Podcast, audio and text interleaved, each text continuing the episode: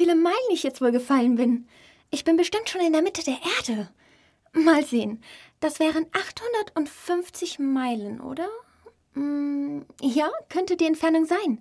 Aber in welchem Land ich wohl herauskommen mag? Wie komisch das sein wird, bei den Leuten herauszukommen, die auf dem Kopf gehen. Die Antipathien, glaube ich. Aber natürlich werde ich Sie fragen müssen, wie das Land heißt. Bitte, entschuldigen Sie, liebe Dame, ist dies Norwegen oder Schweden? Aber Sie werden mich für ein unwissendes kleines Mädchen halten, wenn ich Sie frage. Nein, es geht nicht anzufragen. Vielleicht finde ich es irgendwo angeschrieben. Ich hoffe, man vermisst mich nicht so sehr zu Hause. Es dauert schon sicherlich den ganzen Vormittag. Und ich bin noch nicht mal angekommen. Zurück wird es wohl noch mal genauso lange dauern. Und zuvor müsste ich noch warten, bis sich die Erde erneut gedreht hat. Den ganzen Weg klettere ich ganz bestimmt nicht.